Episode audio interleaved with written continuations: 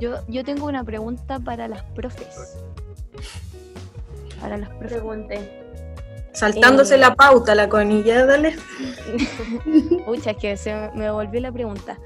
Claro, en las mujeres fl- florece esto a los 17. Bueno, en mi caso, no, no voy a decir todas las cabras, pero en mi caso, claro, floreció como a los 17, 18 años. Pero, ¿qué pasa con los hombres? O sea, yo me pregunto, ¿cómo cambiar la mentalidad de los cabros? O sea, estoy hablando adolescentes que claramente ustedes van a pasar por años y años con adolescentes. eh, ¿Cómo poder cambiar la mentalidad de ellos precisamente? Porque claro, el feminismo en una mujer es súper revolucionario, pero también ver el feminismo en un hombre es la, es la wea más, más bacán de este mundo, no sé, a, a mi parecer. ¿Te puedo contestar yo al tiro? Dale. Que lo vean ellos. Ya est- estamos cansados de hacer parte, de tratar de sobrevivir en el sistema, que ellos busquen sus propias formas también. Pues no podemos estar ahí como la mamá diciéndole, bueno, ¿cómo Sí, usted yo creo que solo se van a dar cuenta. Sí, po, también es parte de la deconstrucción, pero nosotras, las feministas, nos vamos a ir a decirle, oye, mira, esto es por acá o esto es por allá.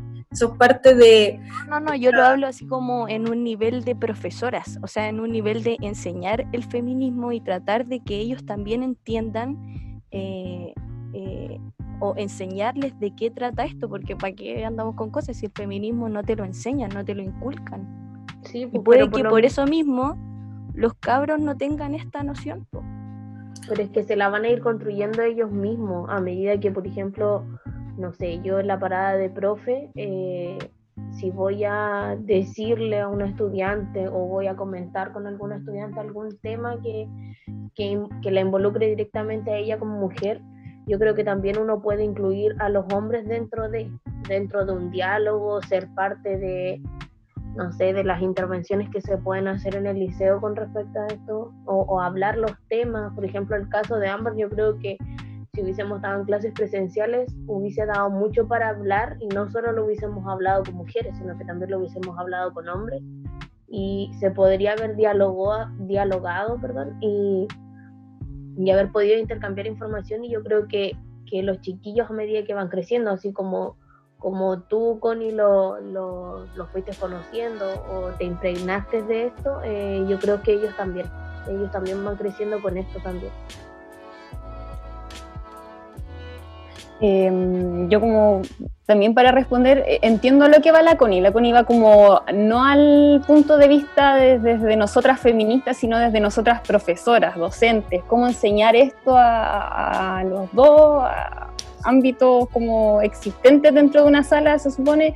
Eh, y yo creo que eh, el feminismo se enseña no intentando como, como dejar de lado a los hombres y mostrarles solo a las mujeres qué es. Yo creo que los chiquillos tienen que hacerse parte, pero tiene que ser como una cuestión de que ellos tienen que ponerse en los zapatos de, del de al lado. Y no creo que sea solo una cuestión relacionada al feminismo, yo creo que pasa en distintos ámbitos que uno quiere enseñar, donde tiene, necesita que el otro se ponga en los zapatos del lado.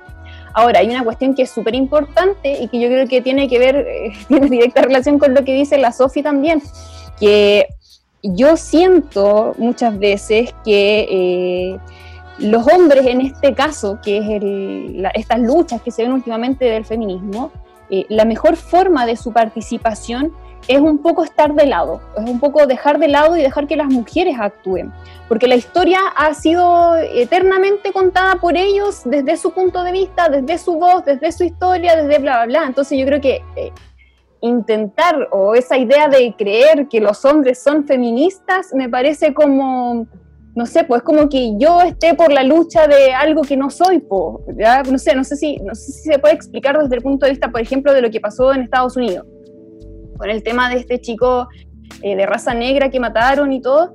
Yo puedo estar, puedo tener una opinión, puedo decir, sí, mira, en realidad yo me encuentro súper mal y, y todo eso, pero no sé si, no sé si tenga la, la, la capacidad de, de ponerme yo en sus zapatos porque yo no soy parte de ese grupo. ¿ya? Yo puedo estar a favor y súper a favor, pero no puedo ser, no puedo tomar, no puedo ser tan carepalo de tomar esta historia a- a- en mí y decir que yo estoy súper en contra de, o estoy como en la lucha de los negros, cuando en realidad yo no, no estoy en ese grupo. No sé si me explico respecto de, lo que debería pasar un poco también con los hombres respecto del feminismo. Me hicieron cagar la pregunta, pero bueno. Espera, espera, espera, espera. Em, sé que vienes tú, pero esto que estamos conversando igual se relaciona con una de las preguntas que está ahí, que en el fondo tiene que ver con esta educación no sexista, eh, no sexista, antirracista, de todo. Em, nosotras yo creo que como educadora y, en base a lo que tú a tu pregunta, creo que tiene, tiene relación con, con el hecho de cómo, cómo establecer eh, ciertas situaciones que no son eh, como comenzar a no naturalizar ciertas situaciones que están establecidas en la sociedad. Nosotros como docentes tenemos la capacidad, como siempre estamos diagnosticando, siempre estamos observando, entonces eh, es importante un poco ver que hay ciertas prácticas que nosotros no podemos y no debemos seguir naturalizando. Y nuestra función, sobre todo dentro de la escuela, es hacerlas visibles. ¿ya? Eh, ahora eh, y en honor al tiempo, porque queda muy poco rato, eh, también pensar en que, claro, si bien los hombres tienen que, salirse un poco de esta lucha, pero no quedarse ahí como, como suele suceder. ya podría usar otra palabra, pero como este es un programa radial escolar, no lo puedo decir. Pero, pero la idea es que los hombres y los escolares, los estudiantes, también comiencen a reflexionar en cómo ellos se pueden deconstruir. Y, y, nuestra labor como docente creo que va en visibilizar que hay prácticas que no deben existir. Y de ahí viene lo otro, como cómo ese individuo puede deconstruir esa práctica. Eso es como lo que yo puedo entender también de tu pregunta, un poco. Cómo ayudar a que los hombres se vuelvan más feministas, no sé si va a ocurrir, ¿ya? Porque tanto ellos como nosotros, claro, venimos como de, un, de una cultura que es muy machista, muy de ellos, pero también se criaron y ellos tienen más privilegios que nosotras, siendo estudiantes, siendo profesores, etc. pero es importante que nosotros visibilicemos ciertas prácticas que, y ciertas conductas que no van. Ya, ya tengo otra pregunta. Oye, eh, espera un poquito. Para las profes. Em, nos queda Sofía, poco. Que, Sofía, me decís, haz preguntas entre medio, yo las tengo anotadas y ahora me decís que no las. Eso no se dice, con eso no se dice. de acuerdo. Ya, pues. Digamos, hago mi pregunta entre medio y seguimos con la otra. Ya, ¿Te parece? Ya. Ya. A las profes de nuevo. Eh, en el colegio, o sea, ustedes como, como profesoras, eh, claramente eh, están en un contexto machista, están con colegas machistas. ¿Nosotras? Me imagino, el machismo está en todos lados. ahora, ahora, si ustedes me dicen que no, ya. No, te has respondido tú misma, tú te has respondido, te has respondido. Dale, dale. ya, quiero saber cómo, sobre, cómo sobrellevan ustedes el, machismo dentro de su trabajo como profesoras. Ya que está presente, siempre, constantemente. ¿Cómo lo sobrellevamos? Sí, po. Quizás las invitadas quieren partir, yo al último. Sí, porque la Sofía va al choque nomás, ¿por qué vamos a decir? Yo creo que, que ah, de que por lo menos yo personalmente eh, situaciones que han ocurrido y que me han molestado mucho me he tenido que como aguantar o ignorar. Porque eh, no vale la pena siento yo. Por mucho que tenga muchas cosas que debatir o muchas cosas que reclamar hay veces que he tenido que como abstenerme por porque sé que estoy en mi trabajo, por ejemplo. Y sé que estoy con gente que no va a valer de repente como la pena discutirse, podría decir. Eh, yo creo que eh, es buena pregunta la que hizo la coña. pero, pero aparte de eso... Eh, esta pregunta. Sí, no, aparte de eso, eh, yo creo que no, no pasa solo en el trabajo, entonces yo creo que la, la, reacción y la forma de actuar frente a eso a lo mejor es como muy parecida a lo que ocurre como cotidianamente.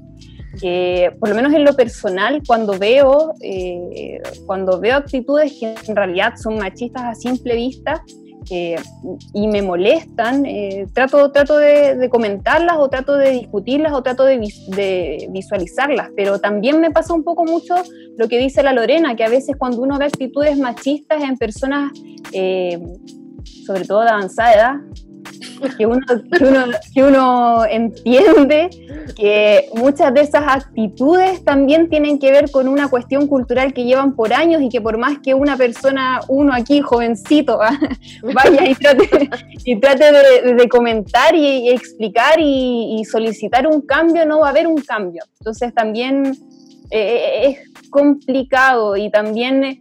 Eh, a veces en el ámbito laboral uno uno visualiza cosas que también tiene que aguantar eh, tal vez, pero, pero también creo que está bien a veces demostrar, demostrar eh, que uno no está conforme o que uno no está feliz con ciertas actitudes que se toman, como regalarle flores a las profesoras para el 8 de marzo, una cosa así.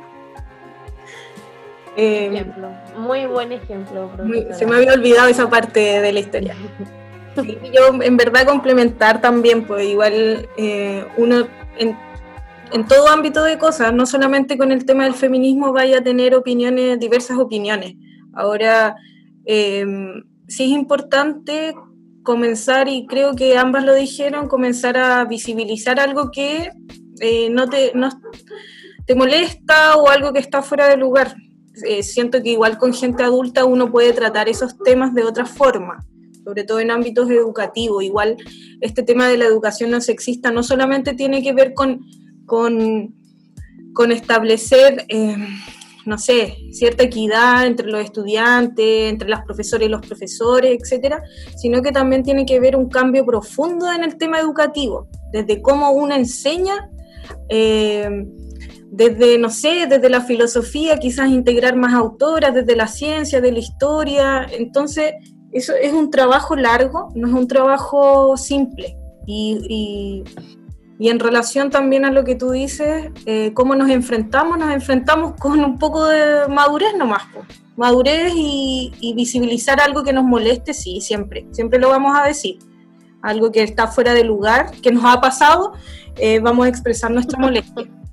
Eh, hay otras cosas que no, que están fuera, pero que se desprenden un poco de nuestra lógica, pero bueno, ahí un poco esto es porque somos parte de un sistema, ¿no? Y estamos trabajando dentro de este sistema y tenemos que acatar ciertas cosas.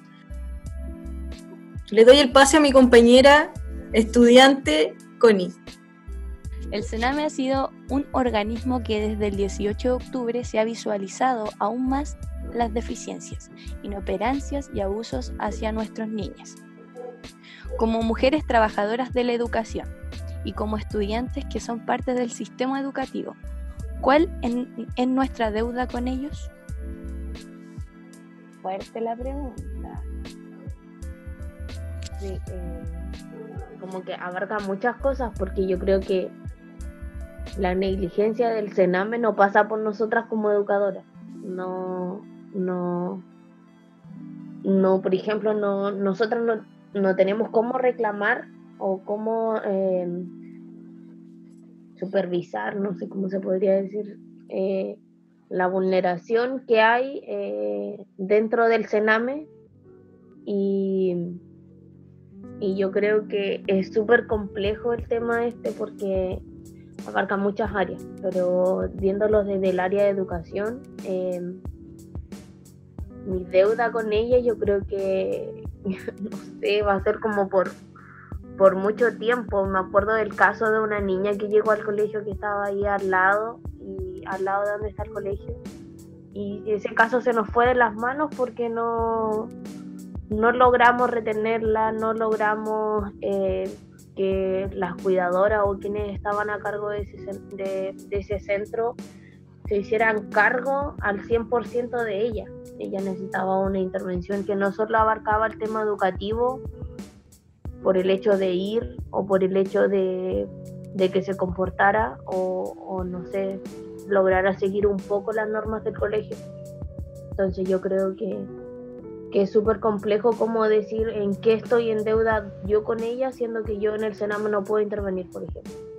Yo creo lo mismo que tú, Lore. Yo creo que es, es un problema de que se nos escapa un poco de las manos porque operan no solamente, bueno, el Sename, sino que los programas y ahí hay una deficiencia enorme.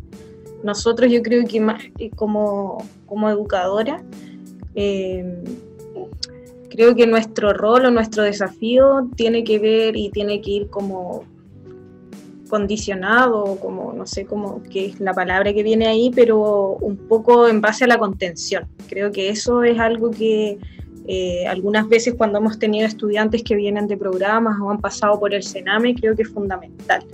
Ahí quizás nuestro desafío, nuestro trabajo, pero más allá de eso no, no podemos mucho qué hacer.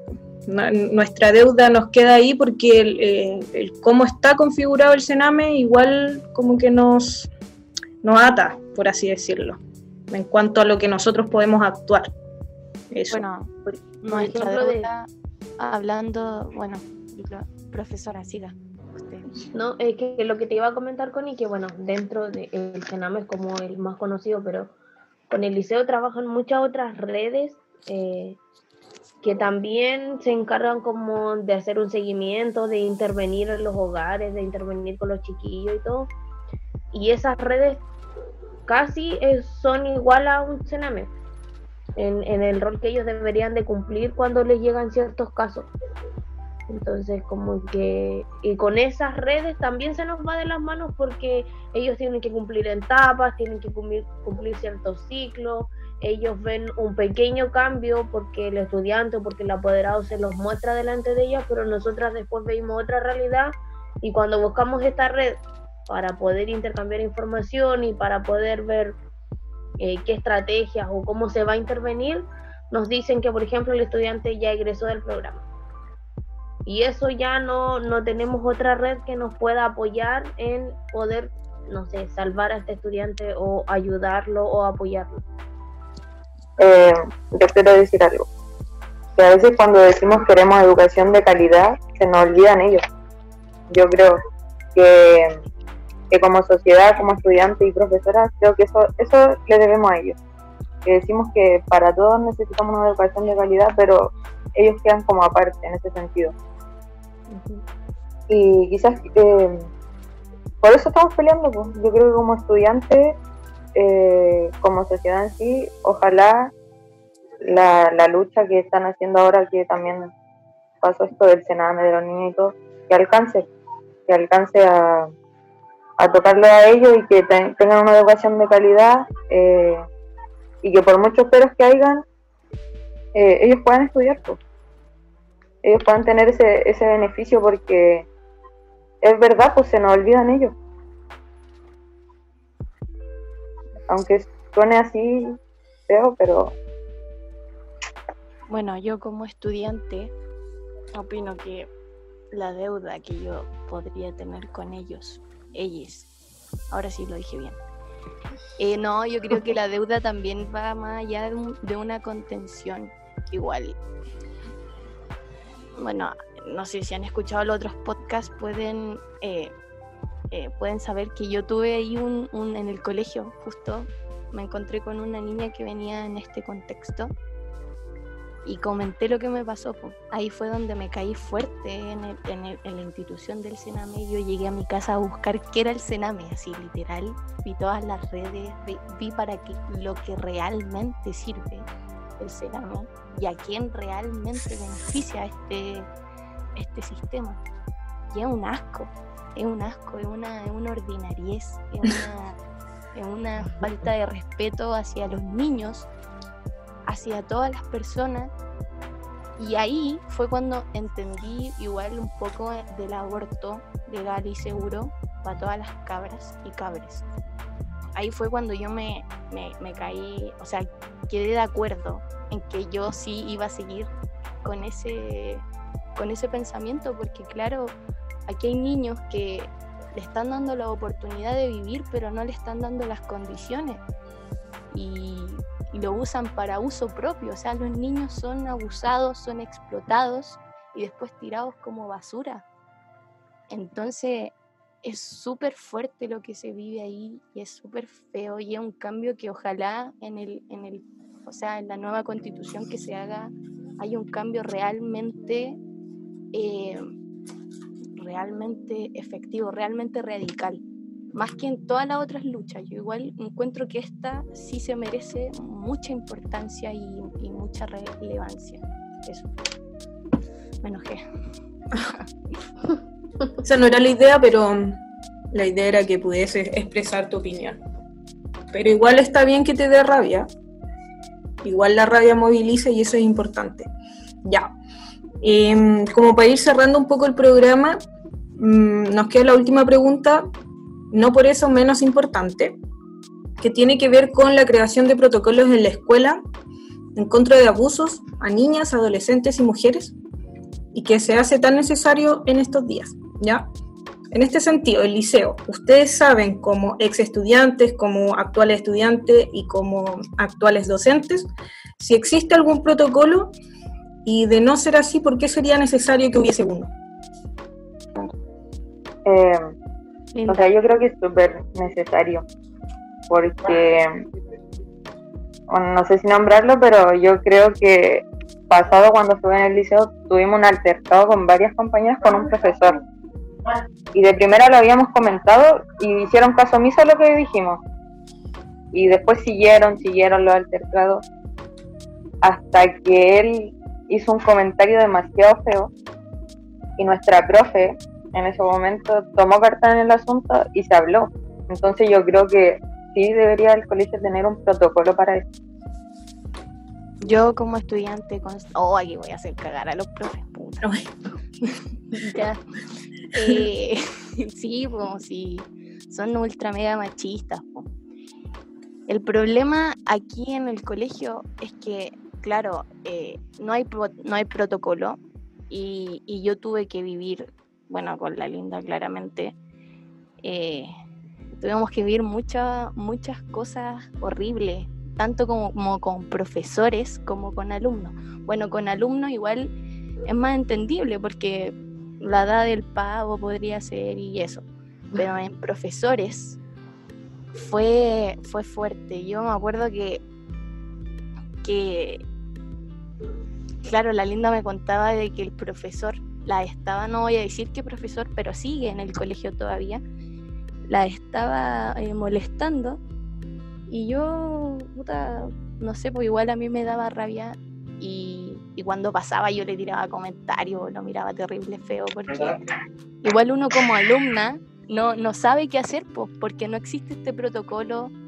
Yo tampoco le dije al Feña, porque a pesar de que tengo mucha confianza con el Feña, eh, igual podría ser que él no, no podría haber solucionado ese problema, porque claramente era entre profesor y profesor y podría haberse hecho caso omiso como pasó, como pasó y yo creo que estos profesores no deberían estar en el colegio porque claro, ante ustedes, ante, ante ustedes como profesora se muestra muy feminista y muy y muy como muy muy metido en esto. Pero ojo, no son así, no todos los profes que dicen que son que están apoyando la causa la apoyan porque en la aula pasa algo completamente distinto. Yo lo digo como, como alumna y lo digo porque lo viví y lo digo porque claramente también lo, vivieron mis compañeras. Entonces, yo creo que sí en el colegio hace falta una mano dura brígido. Brígido porque no puede ser que estos profes hagan y, quede así como, como si nada pasó, solo por el hecho de que son profes. O sea, eso. Em, no sé si puedo, yo, sí. Eh, estoy totalmente de acuerdo con lo que dice Constanza. Creo que es súper, súper, súper importante que existan eh, normativas claras y vigentes respecto sobre todo de lo que es eh, las relaciones que se puedan generar o algún tipo de, de, violencia que se pueda generar, sobre todo violencia de género.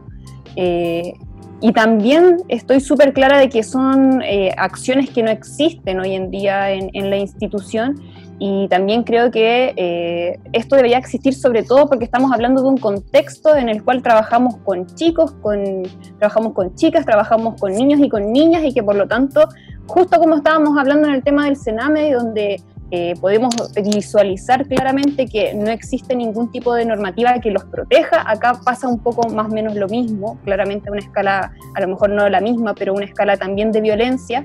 Y eh, me parece insólito, por ejemplo, que, ocurran estas, estas acciones que, que Constanza o que Linda eh, comentan, porque de alguna forma se repite esta historia que eh, que yo me imagino que a todas nos ha pasado en algún momento, donde hemos sido víctimas de algún tipo de violencia y no hemos podido ni siquiera eh, llegar al punto de, acusarlas porque se, no, porque se naturalizan tanto a veces que eh, nosotras mismas nos cuestionamos si esas violencias las generamos nosotras mismas y no somos capaces a veces, o por el miedo, o por distintas cosas, de, de, expresarlas y entender que no están bien, que no son normales y que no, deberíamos, no tendríamos por qué aceptarlas.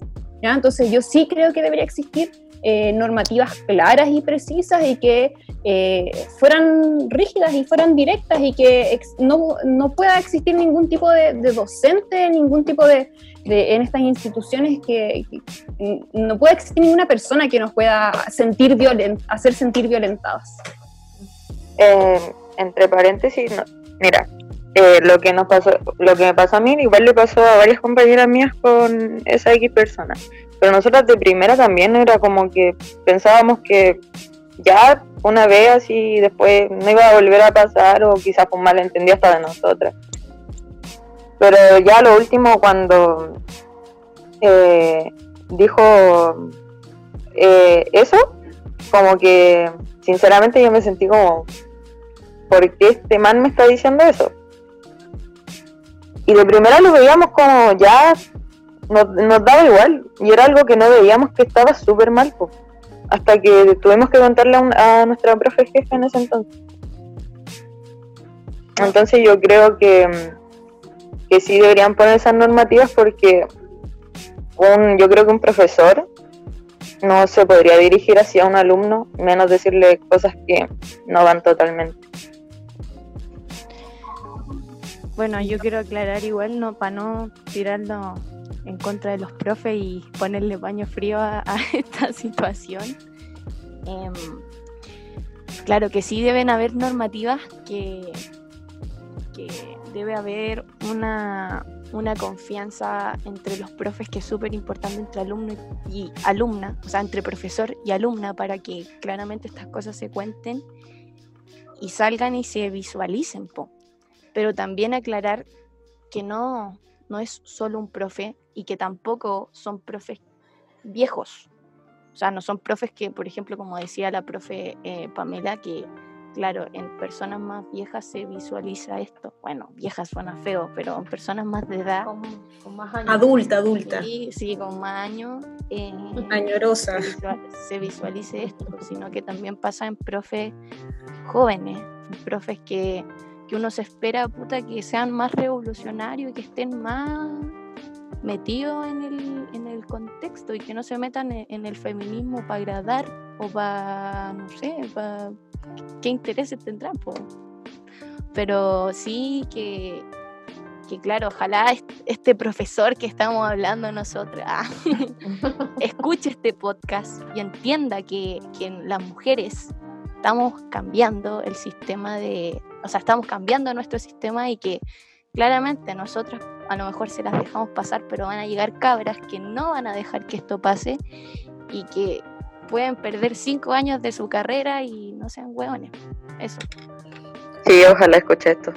Y eh, solo, solo precisar que, bueno, ay, sonó la alarma de decir que todo esto se va a cortar. No, no, esa es la alarma cuando me tengo que ir a acostar. Em, pero em, creo que sí, eh, es necesario eh, actualmente el José Miguel Carrera no cuenta con un protocolo de acoso, de abuso, de violencia hacia las mujeres en general, a los niños, las niñas, los estudiantes. Entonces, igual se hace necesario, sobre todo en base como a, la, las historias un poco y a la experiencia que ustedes dos como estudiantes eh, cuentan, ¿no? Es necesario porque si uno eh, piensa que la escuela es un, es un espacio de protección, mm, se, o sea, se contradice con que les vaya a pasar algo a ustedes o están sufriendo acoso por parte de un adulto. Y em, también decir algo que dijo la Connie, que en los adolescentes tampoco hay que aguantarles mucho, aunque estén en la edad que estén, porque eso es normalizar. Eh, si bien quizás algunas veces uno pres- se presta para chacota y todo ese tema, pero también marcando los puntos sobre la I, porque justamente esto es lo que hemos estado conversando todo el rato. Yo creo que el tema del acoso eh, y el tema de la violencia desde el lenguaje, desde las actitudes, desde todo, eh, no lo debemos dejar pasar, porque ya hubo mucho tiempo que se normalizó ese dejar pasar. El, no sé, pues que te vean, no sé, andar en falda y cuando vas subiendo el segundo piso que te, que te estén mirando abajo. O que te No, tiren Eso Total, yo creo que- O es que eso ha yo creo- ocurrido, yo- eso ha ocurrido en el liceo. Porque, bueno, usted más que nadie, más que nosotras, que no usamos falda, en el liceo por lo menos. eh, bueno, la PAME sí, quizás. Yo, yo tampoco uso falda. Pero, Por lo por mismo. ejemplo, se, se- se estigmatiza mucho a las niñas, o sea, a las estudiantes que están con la falda muy corta. ¿Cierto? Entonces, que no, que eso no es, que es, un, es un por uniforme. eso yo digo, tanto como profesores, también pasó con alumnos y obviamente uno no, lo normaliza, o sea, yo por lo menos no lo normalizaba. Eh, pero uno puede ahí hablar pues, con los alumnos y decirle, o, pero Sí, con los profes no, pues, no es lo mismo. Sí, así que eso. Bueno, y ahora como para finalizar, eh, Connie, yo sé que tú vas a finalizar el programa, eh, pero tengo que decir dos cosas. Una es que eh, sigan nuestras redes sociales porque eh, estamos haciendo todo un tema de difusión de nuestras redes. Entonces, en el Instagram es JM Oficial Recoleta, si no me equivoco. Ay, Sí, espérense. JMC oficial Recoleta. Recoleta. Y también tenemos el extensiones CEJMC. También nos pueden seguir en Instagram ahí porque los podcasts se van a estar subiendo a esos dos Instagram. Estamos en Facebook, que es Centro Educacional José Miguel Carrera. Y estamos en el canal de YouTube, que dije bien YouTube, Pamela. Yes. Ya, thank you, thank you. Es- Pero podcast no. ya, pero eso no se dice. ah. Y el canal de YouTube es S, YouTube. no, perdón, CEJMC Recoleta TV. Ahí para que nos sigan, porque ahí se va a estar subiendo los postcat de eh, nuestros programas de la radio escolar. Bueno, para final, va, fa, fa, fa, fa, fa, fa. Para finalizar este podcast, eh, vamos a agradecer a nuestra compañera, ex compañera Linda Sinaí, y darle las gracias a las profes que se quisieron sumar a esta iniciativa y aportar a nuestro proyecto, mini proyecto educacional. ¿no? Yo como hab- hablando como del tema actual, que de hecho eh, sin querer como hoy día estuve escuchando y me gusta mucho la canción en realidad, es como Cacerolazo. En 200 metros, gira a la derecha y corre con Chetumare que vienen los pacos.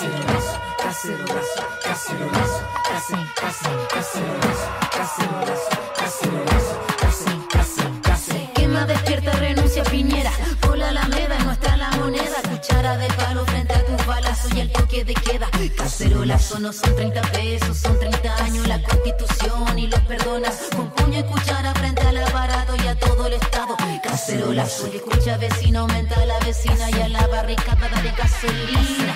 Con tapa con olla frente a los payasos llegó la revuelta y el cacerolazo. Cacerolazo, cacerolazo, cacerolazo, cacerolazo,